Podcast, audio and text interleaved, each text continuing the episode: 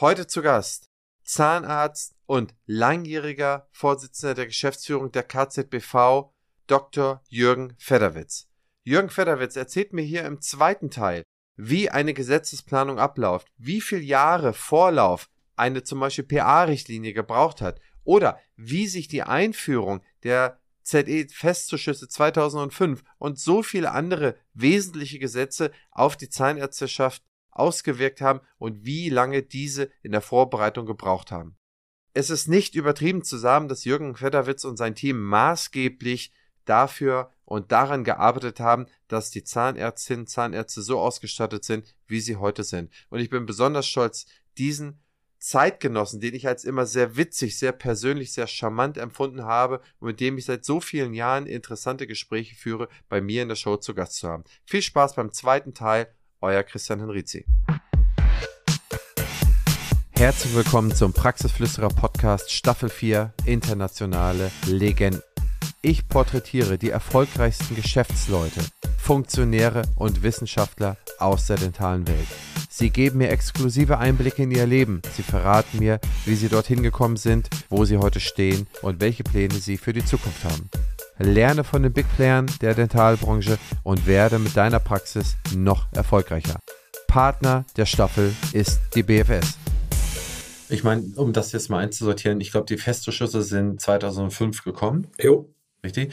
Ja. Wie viele Jahre Vorarbeit oder Anlauf haben Sie genommen, um das so mit Ihrem Team und mit all den Wissenschaftlern, mit Professor Roulet, den ich auch schon öfter, zum Beispiel Professor Zimmer hatte, den mal erwähnt hier im Podcast, dass er, dass er so viel von dem gelernt hatte in Berlin ähm, und Professor Wagner. Wie viele Jahre Anlauf haben Sie oder wie lange haben Sie gebraucht, um diesen Meilenstein sozusagen ähm, hinzubekommen? Gute 15 Jahre. Und wenn Sie das jetzt mal aktuell sehen mit den neuen Richtlinien für die Paro-Behandlung, das hat auch wieder gute 15 Jahre, 16 Jahre gedauert. Wahnsinn. Es ist Wahnsinn. Ich meine, das muss man sich mal vorstellen. 2005, ich weiß noch, als die Festzuschüsse kamen, ich habe damals beim Softwarehersteller gearbeitet, da musste das alles im System reingeflochten werden. Es mussten alle aufgeklärt werden, wie das gemacht wird. Das kann man sich heute gar nicht mehr vorstellen, dass es das noch gar nicht gab damals, aber das war ja ein Riesenschritt damals. Ne? Also das hat ja eine Menge bewirkt. Ja, ich glaube, das war zusammen mit der Mehrkostenregelung, jetzt die Kieferorthopädenregelung, lasse ich jetzt mal nur als äh, gute Regelung für die Kieferorthopäden. Ich verstehe nichts von Kieferorthopädie, aber lasse ich mal da stehen. Aber die Mehrkostenregelung und Festzuschussregelung im Zahnersatz waren schon, glaube ich, zwei für die Zahnärzteschaft sehr wirkungsvolle und segensreiche, nicht nur betriebswirtschaftlich segensreiche Entwicklungen, aber auch betriebswirtschaftlich. Das muss man sehen, denn es war ja das im Grunde eine Art Erledigung unseres Vertrags- und Wahlleistungskonzeptes, das wir schon seit den Anfang der 90er Jahre ja propagiert haben, gerade auch um in der Budgetierung zurande zu kommen. Und wir hatten im Jahre 2005 immer noch strikte Budgetierung, sodass wir also sagen konnten, wir haben jetzt einen Bereich, das ist dann die im Zahnersatz, das ist die, die Vertragsleistung, das ist, wenn Sie so wollen, die Grundversorgung. Und alles andere, was drüber ist, ist dann entweder als äh, gleichartige oder andersartige Leistung eine GOZ-Leistung. Und das war schon sehr wichtig, weil natürlich auch dann damals langsam, aber sicher die Implantologie Einzug hielt und diese Leistungen dann schnell auf der einen Seite nach wie vor reine Privatleistung blieben, aber für die Suprakonstruktion gab es einen Zuschuss, den der Patient vorher nicht bekam. Der ist zwar nicht, wie man weiß, sehr, sehr hoch, aber es lockt ja den deutschen Versicherten, wenn er irgendwo einen Zuschuss kriegt, dann ist das für die anderen Beteiligten manchmal durchaus segensreich, ja. Ja, das stimmt. Würden Sie jetzt in der Retrospektive betrachtend sagen, dass das der große politische Meilenstein von Ihnen in Ihrer KZBV-Präsidentschaft war? Ja, wenn, wenn man die Mehrkostenregelung dazu zählt, diese auch schon erwähnte Kieferorthopädenregelung, hatte ich das Glück, in diesen ersten zehn Jahren dieses Jahrtausends verantwortlicher Position bei der KZBV zu sein. Und das ist ja nicht allein nur mein Werk, aber ich habe halt damals als Vorsitzender natürlich da auch dann die erste Position gehabt und dann wird man schnell immer mit solchen Sachen in Zusammenhang gebracht. Das ist alles Teamwork. Ja, wir haben damals dieses Pestzuschusssystem mit einer Reihe von KZV Vorständen nächtelang erarbeitet, sodass wir die Zimmer im, im Kölner Hilton Hotel gar nicht mehr gewechselt haben, auch wenn wir mal wieder zwei Tage zu Hause waren. Aber das war, glaube ich, eine Situation, auf die ich rückblickend, ich persönlich, äh, mit sehr viel Befriedigung schaue. Das gebe ich zu. Das glaube ich. Ich meine, Sie waren ja auch damals wahrscheinlich man muss ja auch sagen, man redet ja regelmäßig mit den Staatssekretären, man verhandelt ja mit den Politikern, man geht ja im Prinzip ein und aus auch im Gesundheitsministerium. Das heißt, man muss ja A, erstmal sein eigenes Haus, also insofern, dass die KZBV Hauptstadt ist ja in Köln. Das muss man hinter sich bringen, damit Einigung und dann muss man das ja auch noch gegenüber der Politik durchsetzen. Das heißt, man geht ja im Prinzip ein und aus. Ja, ist richtig. Also wir haben ja immer noch den den Sitz der KZBV in Köln. Das wird zwar jetzt demnächst mal geändert. Ich hoffe, ich verplaudere mich da jetzt nicht. Aber wir hatten ja schon, so wie wir damals eine Art politische Außenstelle in Bonn hatten, haben wir die dann auch nach Berlin verfrachtet, als Teile des Ministeriums ja auch nach Berlin gingen. Und dadurch, dass die, ich sag mal, die, die Ministerin und die ersten zwei Etagen des BMG in Berlin angesiedelt sind, sind wir natürlich auch, weil das überwiegend eine politische Arbeit ist, sind wir natürlich dann auch überwiegend in Berlin gewesen. Natürlich haben wir Kleinkram in Anführungsstrichen, das will ich nicht gering schätzen, aber das war interner Arbeitsaufwand, Haushalt und, und so weiter. Zusammenarbeit mit den Juristen, vielleicht für das Vertrag, für die Vertragsabteilung. Das ist dann der Alltag, aber die eigentliche politische Arbeit, für die wir ja auch wesentlich gewählt worden sind, die spielte sich dann nur in Berlin ab in der Regel. Ich meine, zu der Zeit, wenn ich mich recht entsinne, kamen ja auch diese Selektivverträge dann irgendwo auf, so dass man irgendwie auch, nach meinem Verständnis, ich hoffe, ich gebe es richtig wieder, dass man auch als Leistungserbringer direkt mit einer Kasse abrechnen konnte und eigentlich gar nicht die Clearingstelle der KZBV dazwischen haben sollte. Äh, verordne ich das richtig, dass das auch in dieser Zeit war, wann die aufkam? Ja, das war in dieser Zeit. Das war auch ein, wie soll ich sagen, hochgelobter politischer Weg, den wir auch propagiert haben diesen Weg sind aber überwiegend die Kollegen nicht, nicht mitgegangen. Kollegenschaft ist damals in den 90er Jahren ja auch nicht in den berühmten Korb gegangen. Da gab es das Korb-Modell. Das heißt, man versprach, die Kassenzulassung zurückzugeben, wenn der Tag X ausgerufen wird. Als der Tag X ausgerufen wurde, war es dann nicht mehr mit der Rückgabe, weil man dann doch, ich habe das auch nicht gemacht, gebe ich zu, ich konnte es mir finanziell nicht leisten, weil das Risiko Risiko zu groß war. Ich habe eine Feldwald- und Wiesenpraxis gehabt und war auf die GKV-Versicherten angewiesen, die sicherlich nicht so bereit gewesen wären, erstmal in finanzielle Vorleistung zu treten. Und das hat viele andere auch abgehalten. Und diese Selektivverträge waren dann für diejenigen Kolleginnen und Kollegen genauso ich sage mal, unattraktiv wie das, wie das berühmte Abdingen. Ja, das war auch eine, eine Geschichte, die wir politisch ermöglicht haben, die aber für die Kollegenschaft, wenn es um die Umsetzung ging, nicht so allzu attraktiv ist. Das haben wir heute noch bei der GOZ. Die allermeisten bleiben nicht nur A beim 2,3-fachen Satz hängen, was ja schon beklagenswert ist, sondern für die ist dann in der Regel aber auch ab dem 3,5-fachen Satz das Ende der Fahnenstange.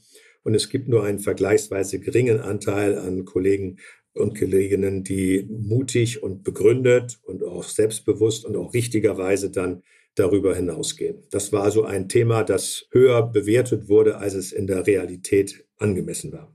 Ist es denn nicht so, hätte nicht die KZBV in ihrer Existenz bedroht sein können, wenn jetzt 100 Prozent aller Leute Selektivverträge gemacht hätten? Das heißt, wenn alle Zahnärzte jetzt direkt abgerechnet hätten, dann wäre ja die BEMA jetzt mal ganz einfach gedacht und mal wirklich mit Gummistiefeln bis zum Knie hochgezogen gedacht, wäre das denn so gewesen, dass man die BEMA so gewesen wäre wie die GOZ, man hätte selektiv abrechnen können, da wären da vielleicht so ein paar Factoring-Anbieter für den BEMA-Bereich vielleicht mit einem ganz, ganz kleinen Satz dazwischen gewesen. Aber es wäre ja theoretisch, dass, wenn man so will, das Clearing nicht mehr möglich gewesen. Oder verstehe ich das verkehrt? Sagen wir mal so, um es äh, auf kurz und knapp zu fassen, wenn es selektiv Verträge sind, dann müssen Sie ja den Vertrag mit jemandem schließen. Und den Vertrag konnten Sie ja nur mit der Krankenkasse schließen. Und wenn die Krankenkassen bereit gewesen wären, diese Selektivverträge mit uns zu schließen, und zwar in breiter Front, dann wäre das vielleicht auch zu einem Erfolgsmodell geworden. Aber die Krankenkassen haben es nur sehr, sehr zögerlich mitgemacht, haben argusäugig darauf bedacht gehabt, dass sie sich nicht im internen Wettbewerb selbst ins Hintertreffen durch das Abschließen solcher Selektivverträge bringen. Und deshalb fehlte uns eigentlich der Vertragspartner für diese, diese Verträge und deshalb ist das auch kein Erfolgsmodell geworden. Nee, okay, verstehe ich. Jetzt ist in die Zeit ja eigentlich noch ein zweites großes Ereignis gefallen. Und zwar, Sie haben ja, wie wir eingangs schon immer, wir haben immer das Wort ehrenamtlich benutzt. Und ähm, heutzutage kann man sich das ja gar nicht mal vorstellen, dass eigentlich so ein Fulltime-Job ehrenamtlich gemacht wurde. Und gerade in Ihrer Präsidentschaft ist ja sozusagen eine Änderung erfahren, dass Sie äh, vom ehrenamtlichen KZBV-Vorsitzenden, wo Sie wahrscheinlich nur Sitzungsgelder oder Fahrgelder bekommen haben, ne? oder so stelle ich es mir vor, äh, so dass es dann zu einem ja voll bezahlten hauptberuflichen KZBV-Vorstand gewandelt wurde. Ja, ist richtig. Sie haben eben gesagt, ich habe leicht geschmunzelt, als Sie sagten, dass es nur Reisekosten und Sitzungsgelder gab. Also ich muss schon mal sagen, es kommt für den Außenstehenden, kommt, wenn Sie so KZV-Vorsitzender ehrenamtlich sind und sind viele Tage unterwegs, dann kommt schon auch einiges an Sitzungsgeldern da zusammen. Es ist immer noch nicht so viel, dass man damit, sage ich mal, das kompensieren kann, was man dann in dieser Zeit nicht in der Praxis erwirtschaften kann. Aber es ist nicht so, dass das alles nur so ehrenamtlich ist, äh, wie vielleicht jetzt der Einsatz in der Freiwilligen Feuerwehr oder sowas. Ja, also das muss man fairerweise sagen. Auch da bekommt man Erstattungen. So. Auf der anderen Seite ist es natürlich so, mit dem hauptamtlichen Status wechselte, das habe ich eingangs ja schon gesagt, auch die Verantwortlichkeit. Das heißt, man war jetzt vor allen Dingen ein dreiköpfiger oder zweiköpfiger Vorstand, war letztlich verantwortlich für das gesamte Agieren der Körperschaft, ob KZV oder, oder KZBV. Und wir mussten zumindest laut Gesetzestext auch mit unserem persönlichen Vermögen haften. Wenn man nichts hat, ist das nicht so tragisch, dann bringt einen das auch nicht aus der Ruhe. Und so gesehen habe ich da auch keine Probleme gehabt. Aber das ist tatsächlich für manche immer noch so ein Damoklesschwert, was so eine Limitierung nach sich zieht. Nein, aber es ist schon so, ich habe in dieser Hauptamtlichkeit dann nur noch den Montag gehabt und habe das, was mir dann an KZBV Arbeitszeit fehlte, am Samstag und am Sonntag nachgeholt. Also ich habe in dieser Phase, das sage ich, ohne damit angeben zu wollen, im Grunde schon eine, sage ich mal, eine sechseinhalb Tage Woche gehabt. All das, was so, so an, an früher noch, als wir Papiere hatten, was dann so einen Anhang von 30 Seiten hatte, das hat man nur am Wochenende gelesen. Oder aber Mails mit einem äh, ellenlangen Anhang auch nur dann, wenn es ein bisschen die Zeit erlaubte. Und sonst war man voll beschäftigt und äh, deshalb habe ich auch diese Gehaltsdiskussion, die es ja nicht nur jetzt außerhalb äh, der Zahnärzteschaft, sondern auch innerhalb der Zahnärzteschaft immer sehr gelassen ab, an mir abperlen lassen. Ja. Welchen Jahr ging es dann zur Hauptberuflichkeit, Hauptamtlichkeit? Das war 2005. Wir hatten innerzahnärztlich das Problem, dass der freie Verband damals der Meinung war, das verträgt sich nicht mit Selbstständigkeit. Das ist in gewisser Weise natürlich auch richtig. Aber auf der anderen Seite war natürlich auch die Frage, wenn wir jetzt die gesamte Standespolitik hinschmeißen und der freie Verband war damals immer der politische Meinungsführer und sollte es auch heute eigentlich noch sein, weil die Körperschaften durch gesetzliche Regelungen viel mehr limitiert sind als eine Art Gewerkschaft, wenn ich mal so will, sagen darf, wie es eine, ein freier Verband in meinen Augen mehr ist, eine Interessensgruppe. Da war dann die Frage, wer soll es machen? Ja, und ich bin heute noch immer skeptisch. Nichts gegen die Vorstände in KZV und KZBV haben wir es noch nicht. Aber es kann ja immer kommen, dass wir mal keine Zahnärzte mehr da drin haben oder Zahnärztinnen. Ich muss jetzt sagen, wenn ich Zahnärzte sage, meine ich immer beide Geschlechter. Voll ja, und das Diverse auch noch hinzu. Aber ich bin da noch in meiner Generation, bin ich immer noch, ne? Äh, bitte um Nachsicht. Mhm. Aber ich, ich habe lieber in diesen Vorständen Zahnärzte, die wissen, um was es geht und wie auch die, da haben wir eh schon unsere Schwierigkeiten, wenn sie nur, wenn sie gar nicht mehr, obwohl Zahnarzt im Vorstand, aber gar nicht mehr tätig sind, verlieren sie schnell mal den Bezug zur Basis und merken nicht, was geht da ab. Und wir als überwiegend alte Säcke, ich sage das jetzt mal so, in den Vorständen, was nicht uns zuzuschreiben ist auch, sondern der Struktur, weil sie ja nur auf sechs Jahre gewählt werden. Da kommt kein 40-Jähriger auf den Gedanken, sechs Jahre aus seiner Praxis zu gehen und dann seine Praxis äh, runterfahren zu müssen und anschließend weiß er nicht, wie es weitergeht. Deshalb kommen nur so Rentner oder Prärentner in dieses Stadium rein. Aber wer soll es machen? Wenn nicht Zahnärzte. Und das hat uns bewogen, die wir damals schon KZV-Vorstände waren, in den Kammern, äh, in den Kammern, in den Niederungen, um Gottes Willen. Jetzt bin ich schon in der alten Diktion. Ich gehe auf die, ich gehe zum Prüfungsausschuss auf die Kammer. Sie kennen das. Ne? Es gibt's heute auch noch. es ist da, es ist so wie eins und eins ist 14. Aber naja. Und, aber ja, also das ist schon eine Geschichte, die äh, auf diese Weise in meinen Augen zwangsläufig war, dass man diesen hauptamtlichen Gang gehen musste, wenn man politisch noch für den Berufsstand was erreichen wollte. Wer konnte das denn damals beschließen? Oder wer hat dann diese die Beschlussvorlage so eingereicht? Oder wer konnte das denn bestimmen, dass es auf einmal hauptberuflich ist oder hauptamtlich ist? Ja, das hat der Gesetzgeber gemacht. Der Gesetzgeber hat beispielsweise die Zahl der, der Vertreter in den verschiedenen KZV-Parlamenten, also in den Vertreterversammlungen, auch natürlich bei der Vertreterversammlung der KZBV festgelegt und hat dann beispielsweise gesagt, bei der KZBV sind es 60 und hat aber gesagt, die 17 KZV sind Kraftamtes schon mal mit zwei Leuten vertreten, so dass man also dann sagen kann, dann hatte man schon erstmal zweimal 17 Hauptamtliche. Diese hätten nicht unbedingt Zahnärzte sein müssen, denn der Gesetzgeber hat auch gesagt, diese Vertreterversammlung wird auf die und die Weise gewählt, zum Beispiel, dass äh, der der Posten ausgeschrieben werden muss. Da kann sich also theoretisch jeder bewerben. Sie könnten auch KZBV-Vorstand werden wollen, ja, und vielleicht auch werden, ja. Es müssen also nicht nur Zahnärzte sein. Natürlich gibt es da ein gewisses Anforderungsprofil, aber Sie sind ja auch schon halber Zahnarzt ehrenhalber, nämlich sage ich doch mal. Ne? Ich kann ja mal Dr. Esser fragen, ob er da noch Nachfolger sucht. Ja, machen Sie mal, machen Sie mal, machen Sie mal. Äh, können Sie mal in ZM darüber berichten? Alles gut. Nee, aber das wird ausgeschrieben und auf diese Weise war festgelegt, wie man also auch in eine Körperschaft hineinkommen kann. Und da muss man natürlich auch sagen, wie man es eventuell von interessierter zahnärztlicher Seite zu verhindern suchen musste, dass manche Externe, die man da nicht drin haben wollte, auch gewählt werden konnten oder gewählt werden mussten. Ja, wenn also kein Zahnarzt, keine Zahnärztin antritt, dann haben wir mal ein Problem. Ne? Das stimmt, ja. Okay, das heißt, am Ende des Tages wurde es vom Gesetzgeber so beschlossen. Das heißt, ich vermute mal, für andere Arztgruppen, also Radiologen und so weiter, wurde es überall unisono Wahrscheinlich. Ja, nicht für die, nicht für die Berufsgruppen, sondern für die vergleichbaren Körperschaften, für die kassenärztlichen Vereinigungen und die Kassenärztliche Bundesvereinigung.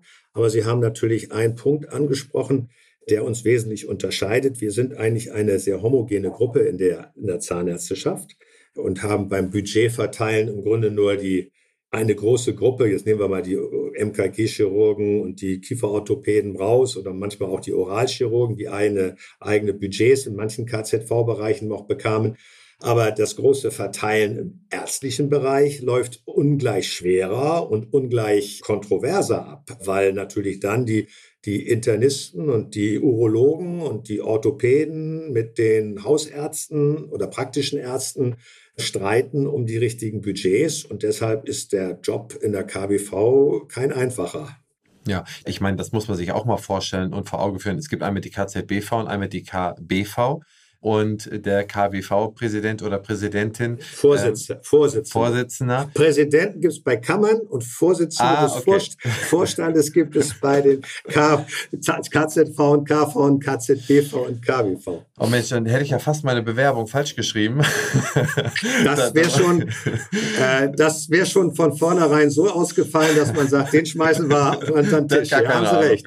Der kommt gleich in den Papierkorb, ist richtig. Nee, okay, das, das heißt, dann habe ich einmal die KBV und einmal die KZBV. Der Vorsitzende, es wurde für beide gleichmäßig 2005 wurden beide sozusagen in, die, das Hauptamt überführt. Das heißt, beide haben da ja. ab dem Zeitpunkt Geld bekommen. Ich erinnere mich noch damals. Das erste, was ich davon, wo ich davon las, ist, ich glaube, im Spiegel. Und ich glaube, da war auch Ihr Name genannt. Ja, der Federwitz verdient jetzt vorher, also jetzt mal ganz plakativ gesagt, vorher 0 Euro, ein bisschen Fahrgeld und jetzt verdient er eine Million oder irgendwie ein Betrag war da drin. Liebe Hörerinnen und Hörer, an dieser Stelle möchten wir unser spannendes Gespräch kurz unterbrechen und einmal Danke zu sagen. BFS Health Finance ist einer der führenden Finanzexperten im Dentalmarkt und vor allem ein ganz wichtiger Unterstützer dieses Podcastes. Ich bedanke mich bei den Möglichmachern der BFS für den Support des Praxisflüsterer Podcastes. Auch diese Staffel erscheint auf der BFS Weiter geht's Plattform. Link in den Show Notes. Schaut dort gerne mal vorbei. Dort gibt es viele spannende Infos rund um den Praxisalltag. Aber natürlich erst nach dem Ende dieser Folge. Jetzt geht's weiter. Viel Spaß. Das muss ja mal gleich. Nein, nein, nein. Also jetzt ein Spiegel, der uns ja jahrelang nicht unbedingt gut Freund war, manchmal auch mit guten Gründen, muss ich leider sagen. Der hat nicht mal das geschrieben, aber die, die, Zahlen waren so, es gab damals ein Gehalt äh, auf der Kassenärztlichen Bundesvereinigungsseite von ungefähr 230.000 Euro. Das wurde dann auch da, äh, verglichen mit den, und deshalb haben wir das auch im Grunde verlangt, und zwar nicht verlangt jetzt für uns, die wir da in der ersten Reihe äh, oder bei, beim ersten Mal dabei waren, sondern grundsätzlich. Man muss immer sehen, ich wollte zwar grundsätzlich immer, da bin ich mal angetreten vor 40 Jahren, die KZV abschaffen. Ja, das war mein Ziel, weil ich sage, man muss für eine vernünftige Patientenbehandlung braucht man keine Körperschaften. Aber ich habe dann gelernt, solange es Krankenkassen gibt in diesem System, was Vor- und Nachteile hat und was im Vergleich zum Ausland auch, glaube ich, mehr Vorteile mittlerweile, das hat man wohl erkannt, nach sich zieht für alle Beteiligten. Aber wenn es also noch deren Struktur gibt, dann brauchen wir für die gleich langen Spieße, sprich Vertragspartner Krankenkasse und Vertragspartner Arzt oder Zahnarzt, gleich lange Spieße. Da können wir nicht einen solitären Zahnarzt in Wiesbaden gegen den großen Apparat der Technikerkrankenkasse aufstellen. Da hat, es steht ja auf verlorenen Posten. Also brauchen wir Strukturen, die analog den Krankenkassenstrukturen sind. Und dazu stehe ich auch heute noch. Und so gesehen war es dann auch konsequent zu sagen, wenn der Krankenkassenboss so und so viel kriegt, dann ist nicht zu sagen, warum der andere auf der anderen Seite nicht. Und Sie müssen natürlich auch immer sehen, Sie müssen auch Leute finden, die das machen. Und ist das, so können Sie zwar das statistische Jahrbuch nehmen, der KZBV, und nachlesen, wo ist denn der Median oder das arithmetische Mittel der beruflichen Einkünfte vor Steuern. Ich habe dann argumentiert, wenn man mir vorgeworfen hat, das ist aber ja mehr als das statistische Jahrbuch im Durchschnitt ausweist. Dann habe ich gesagt, ja, das stimmt. Ich arbeite auch mehr als der durchschnittlich niedergelassene Zahnarzt äh, laut statistischem Jahrbuch ausweist. Und wenn man das dann verdoppelt, dann stimmt ja auch die Rechnung wieder. Aber ich gebe Ihnen recht, es war damals in der Anfangsphase nicht leicht. Also das, was, das musste ja auch im Bundesanzeiger veröffentlicht werden, wird auch heute noch veröffentlicht. Mittlerweile konzentrieren sich die Bildzeitung in der Regel nur auf die Krankenkassenbosse und nicht mehr auf die Ärztebosse. Da fallen die Zahnärzte ja immer damit runter. Aber ich hatte zum Beispiel in unserer Wiesbadener Tageszeitung, den Wiesbadener Kurier, dann einen auf der Lokalseite, auf der ersten Lokalseite, einen, ja, die halbe Seite war mit dick mit Foto und da wurde ich dann als Großverdiener vorgestellt, dessen Gehalt von den Versicherten bezahlt wird. Das ist natürlich dummes Zeug, aber so wurde das plakatiert. Das war nicht leicht. Ich hatte Patienten, die dann am nächsten Tag und nicht nur am nächsten Tag, auch in den Folgetagen entweder nur grinsten und sagten, arbeiten Sie eigentlich in Ihrer Praxis noch ehrenamtlich oder haben Sie gesagt, Sie machen alles äh, kostenfrei? Oder der Patient, der eine Rechnung bezahlt, äh, Rechnung bekommen hat, hat gesagt, oh, die muss ich ja nicht bezahlen. Bei Ihrem Einkommen brauchen Sie doch meine 758,50 Euro gar nicht und so. Das war nicht immer einfach. Viele hatten Verständnis, für viele war es kein Thema, aber es war schon eine Phase, wo die typisch deutsche Seele, die von Neid und Missgunst geprägt ist, nicht nur auf diesem Sektor, doch deutlich dann zutage trat. Ja, ich erinnere mich noch dran, wie sie da voll im Sturm gestanden sind, den, den Spiegelartikel, die Veröffentlichung, überall wurde haarklein, Übergangsgelder, das wurde äh, rauf und runter. Ich meine, ich habe davor und danach nie wieder erlebt, dass man von jemandem das Gehalt mal so äh, hoch und runter die Republik fährt. Ich bin aber komplett auf ihrer Seite und da äh, muss man einfach mal auch rückblickend immer sagen, man braucht irgendwie Kräftegleichheit und man will eigentlich die besten Leute auf der Verhandlungsseite, auf der eigenen Seite haben. Und man will eigentlich auch nicht, dass auf der anderen Seite irgendwo eine Bratwurst sitzt. Man will da eigentlich auch, man will ja die besten Ergebnisse irgendwo haben. Die besten Argumente müssen miteinander abgewogen werden. Die besten Kompromisse müssen irgendwo miteinander verhandelt werden. Und da bringt es ja nichts, wenn man da irgendwie Amateure hinschickt. Also das ist eh meine Grundhaltung dabei. Grundsätzlich würde mich aber da nochmal eine Frage interessieren. Und zwar, Sie haben ja, Sie wollten mal Journalist werden, haben ein bisschen in der Landwirtschaft gearbeitet, sind Zahnarzt geworden, haben sich da, ich sag mal so, durch die Politik hochgearbeitet. Aber wenn Sie jetzt einer Ulla Schmidt äh, gegenüber sitzen oder irgendwelchen anderen Vertretern, Sie müssen ja auch ein richtig guter Verhandler irgendwann geworden sein? Haben Sie da Kurse besucht oder haben Sie, mussten, haben gesagt mit Ihren Vorstandskollegen, so jetzt müssen wir alle mal einen Lehrgang besuchen, wir müssen noch mal bessere, noch mal schärfere Schwerter bekommen, dass wir noch besser argumentieren können? Oder wie hat sich das denn so bei Ihnen so gegeben? Ja, also ich habe mal, was die Performance, die man heute sagt, anbelangt, habe ich in der Tat mal einen, einen Rhetorik-Wochenende gemacht bei einem ZDF-Reporter, der das als zweites berufliches Standbein hatte. Da gab es dann so, wie, wie lernt man das, Position innerhalb von 30 Sekunden rüberzubringen und solche Scherze. Ich gebe jetzt gerne zum Besten, äh, dass der gute ZDF-Mann auf der einen Seite mit mir am Ende dieses Kurses durchaus zufrieden war, aber er hat gesagt, passen Sie auf, Sie neigen zum Schwafeln. Das merken Sie vielleicht jetzt ja auch schon die letzten 60 Minuten hier. Aber das ist das Einzige, nee, das ist das Einzige, was ich mal gemacht habe.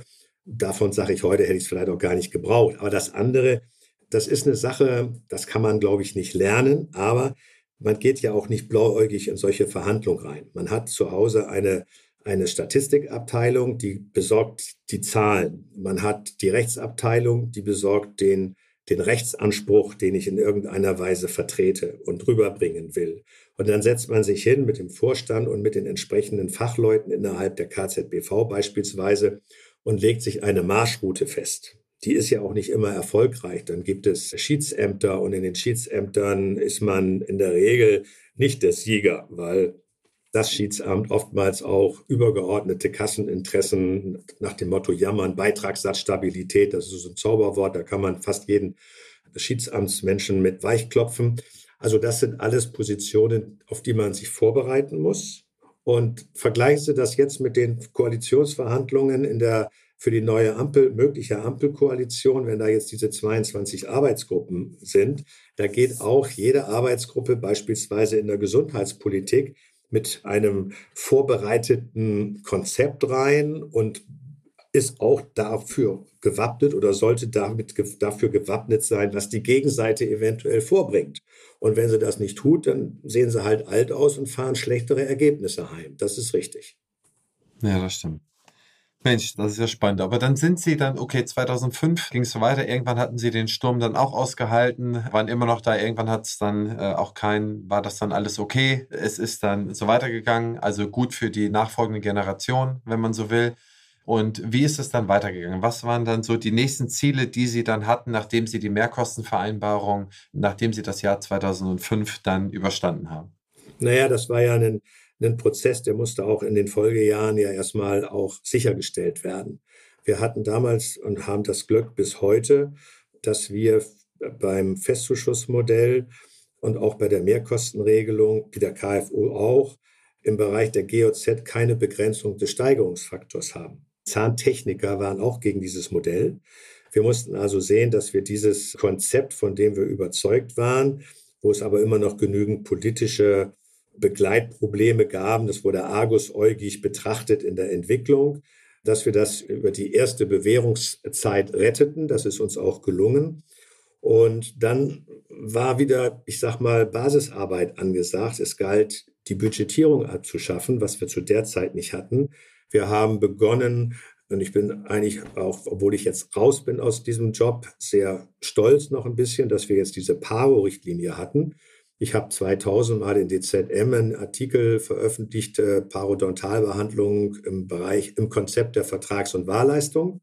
Da findet sich schon so ein Urkonzept zu der heutigen Regelung wieder. Wir haben in den ersten Jahren zusammen mit der DG Paro, die BZEC war als Beisitzer dabei, ich sage jetzt mal auch bewusst als Beisitzer, mehr sage ich dazu nicht, aber war dabei. Und wir haben versucht, schon mal eine moderne Paro zu etablieren.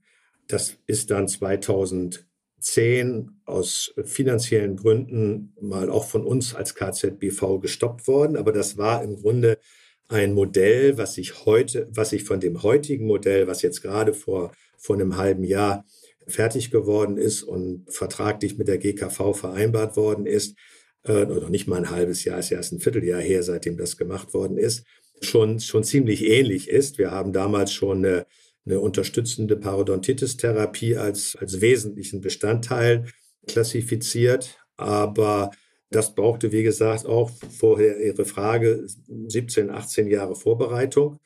Und das war dann ein Thema, das hat dann der, der Vorstand unter Wolfgang Esser, als ich dann 2013 mit ihm den, den Vorstandsposten gewechselt habe und dann Stellvertreter noch geworden bin oder nur noch geworden bin, das ist aber keine Wertung jetzt, sondern nur ein Status, haben wir dieses Konzept natürlich weiterverfolgt, wieder mit der DG Paro und der BZEC und sind jetzt erfolgreich gewesen. Auch wiederum, muss ich sagen, nur nebenbei, dadurch, dass die Patientenvertreter in diesem gemeinsamen Bundesausschuss, in dem das ganze Vertragswesen in der gesetzlichen Krankenversicherung äh, ja verhandelt wird, weil die Patientenvertreter hier einen Handlungsbedarf gesehen haben und gesagt haben, die Parodontalbehandlung in Deutschland zulasten der GKV ist hinterwäldlerisch.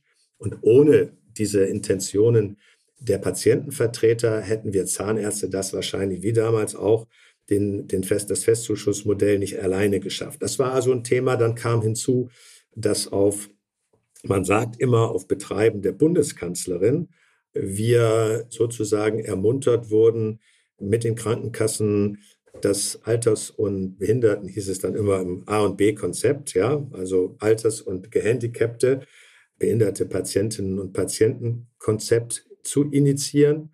Das hat auch lange gedauert. Da wollten die Krankenkassen auch nicht ran und sind im Grunde durch Parlamentarier-Druck dazu genötigt worden. Aber das hat ja durchaus auch mal vernünftige Regelungen nach sich gezogen.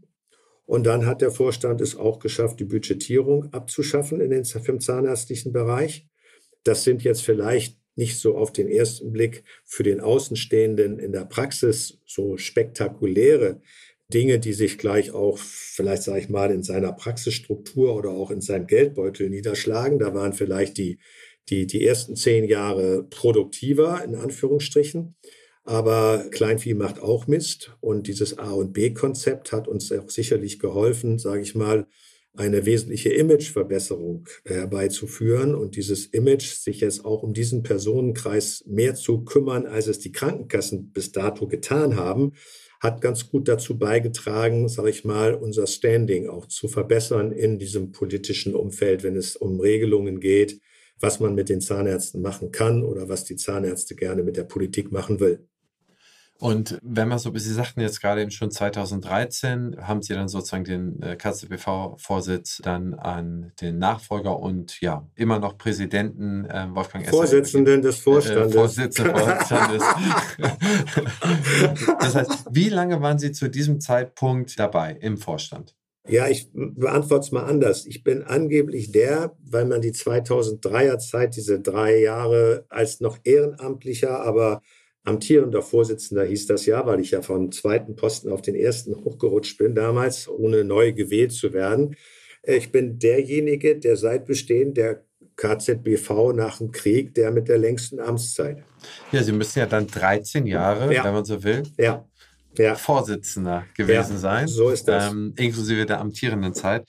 Und dann sind Sie aber äh, trotzdem noch weiter im Vorstand dabei geblieben und sind stellvertretender Vorsitzender äh, geworden. Äh, wenn ich Sie da ja. frage, Sie hatten ja damals das Team, wenn ich mich richtig erinnere, da war Ihr stellvertretender Vorsitzender, der Wolfgang Esser und der Buchholz, Günther Buchholz, ne?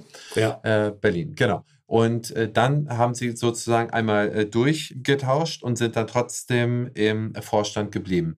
Erklären Sie doch mal, wie, wie ist das denn so passiert? Wieso gibt es denn da, da einen Wechsel im Vorstand? War das, ist das dann abgesprochen oder macht man das dann so? Oder ist das dann, äh, um jemanden einzuarbeiten, um da noch dabei zu bleiben? Oder äh, wie, wie macht man das? Oder warum ist das so? Naja, wie sage ich es meinem Kinde? Das hat jetzt ein paar mehrere Gründe. Also man muss zum einen sagen, hätte man ja sagen können, jetzt äh, 13 Jahre sind genug.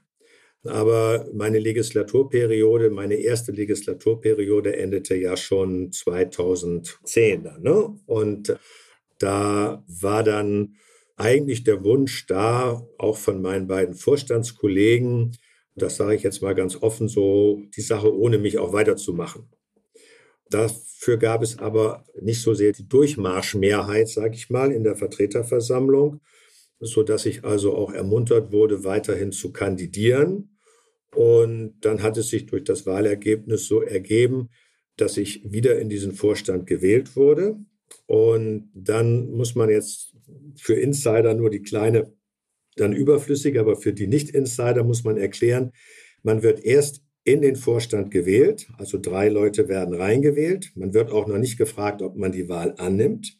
Und dann wird aus diesen dreien der Vorsitzende gewählt. Ja, und da haben wir dann gesagt, bevor es jetzt aus dem Ruder läuft, ja, und wir drei wurden also wiedergewählt, aber dann machen wir jetzt den Deal. Ich gebe, was ja auch sinnvollerweise in anderen Bereichen der Fall ist. Herr Laschet hat jetzt auch sein Amt abgegeben an einen, der dann vielleicht für die nächste Wahl die CDU besser darstellen lässt.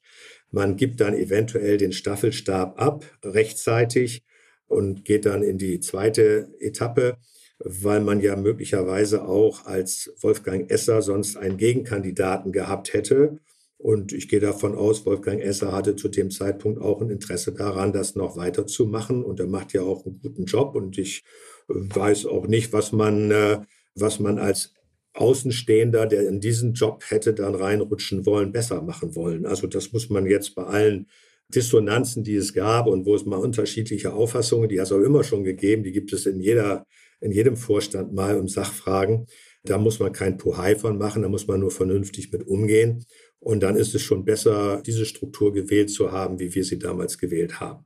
Ja, also ich meine, das war ja auch, wenn man es will, sehr geräuschlos. Da hat man ja nicht viel von mitbekommen. Und ich meine, Dr. Esser macht einen herausragenden Job. Sie haben einen herausragenden Job gemacht. Und wenn man Top-Leute hat, ist es doch besser, als wenn man sich da die faulen Gurken zuwirft, weil man da keine guten Leute hat. Dann, dann doch mal lieber zwei sehr gute zu haben zur gleichen Zeit. Ich meine, Roger Federer und Rafael Nadal, die sind jetzt auch über zehn Jahre die, und Djokovic ein Dritter sogar und beherrschen das Tennis. Und dann, dann ist das dann eben mal so. Ja, aber das ist ja richtig. Aber sie wissen dann auch manchmal nicht, was eventuell an ungeschliffenen Diamanten dann draußen liegen bleibt. Ne? Ja, das ist richtig. Ich meine, man sieht es ja auch im Fußball. Da, da redet man über zwei Fußballer seit, seit 20 Jahren. Man denkt, da können nur zwei vom Ball treten, wenn man sich so die Weltfußballer des Jahres äh, Ranglisten anschaut. Aber es sind dann halt auch mal so, dass es zur geballten Zeit dann sehr viele gute Leute gibt. Und man kann ja stolz darauf sein, dass dem so ist. Wie lange sind Sie da noch im Vorstand geblieben? Also 2013 bis bis 2016, bis zum Ende der Legislaturperiode. Das war auch geplant. Ich wollte nicht noch länger mitarbeiten. Ich bin jetzt äh, 71, ich war da also damals 66. Und man muss auch als Rentner nicht unbedingt ähm, noch weiter an diesem Posten kleben bleiben.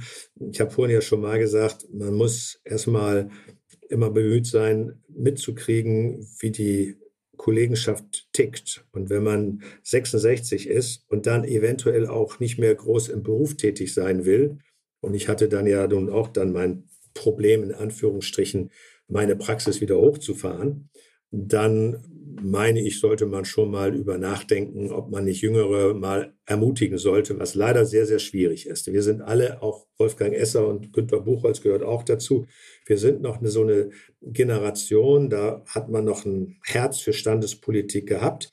Dieses Herz äh, fehlt bei vielen Jüngeren aus vielleicht verschiedensten Gründen, die ich alle auch wahrscheinlich sogar anerkennen werde. Bloß die gibt es nicht mehr. Wenn Sie heute in eine Vertreterversammlung gehen oder auch sich die Hauptversammlung des Freien Verbandes anschauen, da war noch bis vor kurzem, war das durchaus, waren die Meinungsführer immer noch ein Gruftihaufen. Ne? Das stimmt.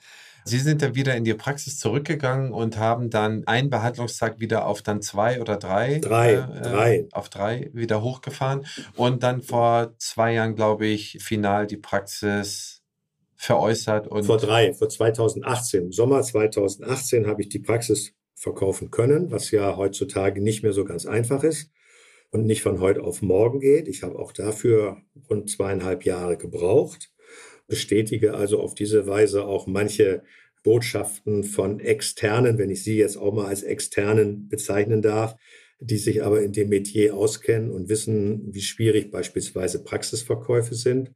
Das war also nicht so ganz einfach, hat aber dann geklappt und habe dann noch anderthalb Jahre in dieser Praxis weitergearbeitet und bin dann jetzt mit Beginn 2021 völlig raus und ja, kann damit auch gut leben. Ja, ich meine, mit 71, da, ich glaube, Sie sagten es ja schon, ich glaube, da gibt es dann auch noch mal ein paar andere Themen, die man dann vielleicht noch mal nachholen könnte. Sie haben ja vielleicht viele Urlaube auch nicht gemacht, die Sie hätten machen können. Sie sind nie wieder nach Bremen zurückgegangen. Sie kennen noch zwar das Moin Moin, aber hier oben in Holstein haben Sie mich auch noch nicht besucht. Also ich habe Ihre, Adre hab Ihre, Adresse nicht, nicht, nicht Herr Henrizi. Da muss ich da mal gucken. Ich war, Die ich, schicke ich Ihnen. Ich war vor drei Wochen war ich in Kiel. Also vielleicht war das gar nicht so weit weg. Ja, Ach. ja. Ich, das ist äh, im Prinzip Katzensprung. Da, Sehen Sie, ich habe äh, Klassentreffen mit meiner Abitursklasse gehabt. Also, ach, da waren Sie in Kiel. Ja, das ist doch. Ja. Ähm, Dann war ich sogar in Büdelsdorf, wenn Sie das auch kennen, mhm. auf der ja, Modern Art oder Nordart, wie sie heißt. Also ich habe in Kunst gemacht. Also Norddeutschland hat hohen Reiz bei mir. So ist es nicht. Ja, ja dann sollten wir uns doch mal für die nächste äh, ja, Rapsblüte hier oben mal verabreden. wenn Sie Lust haben, sind Sie herzlich eingeladen. Okay. Dann kommen Sie mal hoch. meine Enkelkinder sind unter anderem in Hamburg oder meine Tochter in Hamburg. Also es ist äh, kein Thema. Norddeutschland sehe ich öfter. In dem Sinne, also bevor wir jetzt zum Ende kommen, würde ich Sie gerne nochmal, also so zehn Schnellfragen Ihnen geben und dann wünsche ich mir nochmal Ihren Ausblick, wenn Sie mögen. Und zwar Recherche, Bibliothek oder Internet? Internet. Anlage, Sparbuch oder Aktie? Aktie. Fortbewegung fern, Zug oder Flieger? Mittelbar Zug. Okay. Fortbewegung nah, Fahrrad oder E-Roller? Noch Fahrrad und zwar nicht E-Bike. Okay, sehr gut. Wohnen, Stadt oder Land? Stadtrand. Urlaub, Küste oder Berge? Oh, schwierig. Beides. Ich war jetzt reit in Winkel, das waren die Berge. Ähm, Samstagabend, Netflix oder ARD und ZDF? Ich muss bekennen, wenn ARD und ZDF. Kino, Action oder Drama? Action. Ich habe gerade den letzten James Bond-Film gesehen. Oh, den habe ich auch gesehen. Ja. Und waren Sie begeistert oder hat das nichts mehr mit Sean Connery und Roger Moore zu tun? Also ich mochte Roger Moore sowieso. Das war, glaube ich, Roger Moore. Das ist da so, der da im, äh, was im Weltraum gewesen ist. Ne? Ja, genau. Roger Moore. Das fand ja. ich dann zu fantastisch. Nein, Sean Connery ist für mich Goldstandard. Aber ich muss dann sagen, danach kommt Daniel Craig. Ja, und wir waren in einer kleinen Gruppe mit drei Frauen, die sich das auch angeschaut haben. Und ich will ja nichts verraten, die waren alle ganz traurig. Ja, das stimmt. Aber ich muss sagen, also bei mir ist Sean Connery Nummer eins und eigentlich direkt die 1b ist schon Roger Moore. Das mit dem Weltraum, das ist ein bisschen eine komische Folge. Das, ich glaube, das war damals gerade in der Zeit, wo Star Wars in die Kinos kam. Da mussten die wahrscheinlich die Drehbuchautoren da auch so ein bisschen Weltall mit reinbringen. Aber den fand ich, der hatte schon sehr viel Charme. Ja, aber der Daniel Craig hat es dann irgendwie wieder auf eine etwas realistischere äh, Ebene gebracht, obwohl jetzt auch das, das Genre ist ja auch mal ausgelutscht, ne? immer diesen einen Bösewicht und so weiter. Also, na, aber wir wollen ja nicht über James Bond reden. Das stimmt. Einkauf, Amazon oder vor Ort? Vor Ort. Fortbildung online oder persönlich? Hybrid. So, und die allerletzte Frage, und da bin ich bei Ihnen besonders gespannt. Was wünschen Sie sich eigentlich so für die Zukunft? Oder Sie, ich meine, Sie können ja die politische Brille, die kann man ja nicht mehr absetzen. Was würden Sie sich für die Zukunft der Zahnärzte wünschen, wenn Sie jetzt mal ein paar Jahre fortschreiben können? Ich wünsche mir oder würde mir wünschen, eine aussichtsreiche, auch betriebswirtschaftlich, aber auch beruflich, fachlich ausgerichtete, selbstständige Tätigkeit. Nach wie vor, wenn möglich, in der eigenen Praxis das wird in meinen Augen nicht mehr oder nicht mehr im Regelfall die Einzelpraxis sein, sondern das wird auch nicht mehr eine Doppelpraxis sein, in dem Sinne, dass so wie, wie ich das mal hatte mit der Ehefrau und so, sondern ähm, da wird man sich auf einige Fachrichtungen spezialisieren und dann braucht man wahrscheinlich schon drei oder vier Behandler. Ich hoffe, dass wir weiterhin ein Praxissystem haben, wo in dieser selbstständigen Struktur einem daran gelegen ist, seine Patienten lange Jahre zu erhalten. Ja, also ich habe das jetzt ja wirklich jetzt 40 Jahre in der eigenen Praxis gemacht und wenn ich die sechs Jahre in derselben Praxis im Grunde noch dazu rede oder fünf Jahre sind es 45. Ich sehe es mit Skepsis, wenn heute renditeorientiert und möglicherweise durchaus mit, mit dem Lehrbuchwissen gesagt wird, der und der Zahnersatz, der ist funktionsuntüchtig, der muss raus und es wird im Grunde schon sehr schnell ein, ein aufwendiges Verkaufsgespräch geführt. Ich glaube, man kommt genauso weit, wenn man dem Patienten sagen würde, Herr XY oder Frau XYZ, äh, Ihr Zahnersatz, der ist bald fällig. Und dann kriegt man zur Antwort, ja, ich kann aus welchen Gründen nicht jetzt, können wir das nochmal rüber retten. Und wenn man das im nächsten Jahr oder im Folgejahr macht und sagt dann, Frau Meier, jetzt muss das aber raus, dann heißt es, ja, das haben Sie ja schon immer gesagt. Und ich glaube, auf diese Weise ist in dem Bereich, wo auch Behandlung teuer wird, und wir haben, werden weiterhin Bereiche haben, die teuer sein werden, und wo es dem Patienten auch ans Geld geht, ganz egal wie der versichert ist, sollten wir immer noch versuchen, eine ärztliche Argumentation in den Mittelpunkt zu stellen und nicht bei dem Patienten den Eindruck zu hinterlassen, der will mir nur was verkaufen. Und ich sehe da zurzeit ein paar Fehlentwicklungen. Da wird eine ganze Menge auf uns zukommen. Wir merken es selber, dass wir eigentlich versuchen, so viele Gründungen wie möglich zu begleiten und so viele äh, junge Zahnärztinnen und Zahnärzte dazu zu begeistern, in, in, die Gründung zu gehen, auch in einer Struktur, die zukunftsträchtig ist. Und da gibt es sicherlich auch viele, die das äh, Angestelltenverhältnis wählen werden, was auch nochmal einen gewissen Marktumschwung bringt. Und ich habe gerade jetzt neulich, ich glaube, lass es anderthalb Wochen her sein, die Zahl gelesen, dass eine halbe Million Arbeitskräfte netto aus dem Beruf im Jahr in Deutschland rausgehen. Ja, und auf die Zahnmedizin ähm, runtergebrochen, auf die Sparte, auf die Nische, auf das Vertical betrachtet, sind das dann auch viele Tausend, die jedes Jahr rausgehen, wo man sagt, okay, hier kommen Herausforderungen auf uns zu.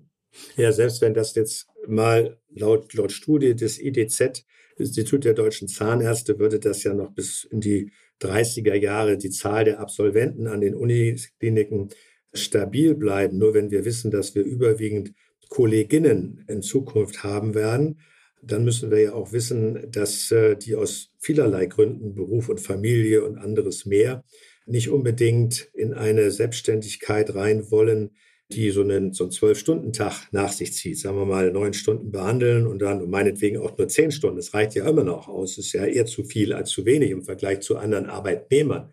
Aber diejenigen, die dann auch noch die Selbstständigkeit anstreben, werden das mit Kolleginnen und Kollegen tun. Das heißt, wir werden weniger Zahnarztsitze haben. Und da wird die Versorgung irgendwann dann zu knapsen haben, denn die wollen ja dann auch, was ich auch verstehe, nicht in das tiefste Ostfriesland oder hessische Obland, wenn man mal, äh, ohne dass ich hier jemanden diskreditieren will. Das kann ich alles verstehen. Und ich halte das für eine Unverschämtheit zu fordern von der Politik, dass die Ärzteschaft und die Zahnärzteschaft selber eventuell das aus ihrer eigenen Tasche bezahlen soll, Anreizstrukturen zu schaffen. Das ist Aufgabe der Politik. Und da können die halt mit einer straffen Gesundheitssparpolitik, die vielleicht ja mal wiederkommen wird, sicherlich keine Bäume ausreißen. Ja, absolut. Sehe ich ganz genauso. Die Politik schafft die Plattform und müssen dafür sorgen, dass die Versorgung ausreichend gesichert ist. Richtig. 100 Prozent klar. Das kann nicht anders. Das kann kein anderer, kann dafür die Aufgabe Stellvertreter sein. Super. Dr. Federwitz, es war ein herrlich erfrischendes, angenehmes Gespräch mit Ihnen, ehrliches Gespräch. Ich danke Ihnen für Ihre Zeit, die Sie sich genommen haben. Ja, herzlichen Dank, hat Spaß gemacht. Und wie gesagt, ich denke an die Rapsblüte, ne? Auf jeden Fall. Sie kriegen noch eine Mail von mir und dann verabreden wir uns. Alles mal. klar, ist gut. Also vielen Dank, äh, Dr. Federwitz und liebe Zuhörerinnen und Zuhörer. Ich hoffe, Ihnen hat die Folge gefallen und dass alle Fragen gestellt worden sind, die euch oder die Ihnen so unter den Nägeln gebrannt haben von unseren Langzeitvorsitzenden der KZBV. Und ich freue mich über eine kleine Bewertung und bis zum nächsten Mal, euer Christian Henrizi.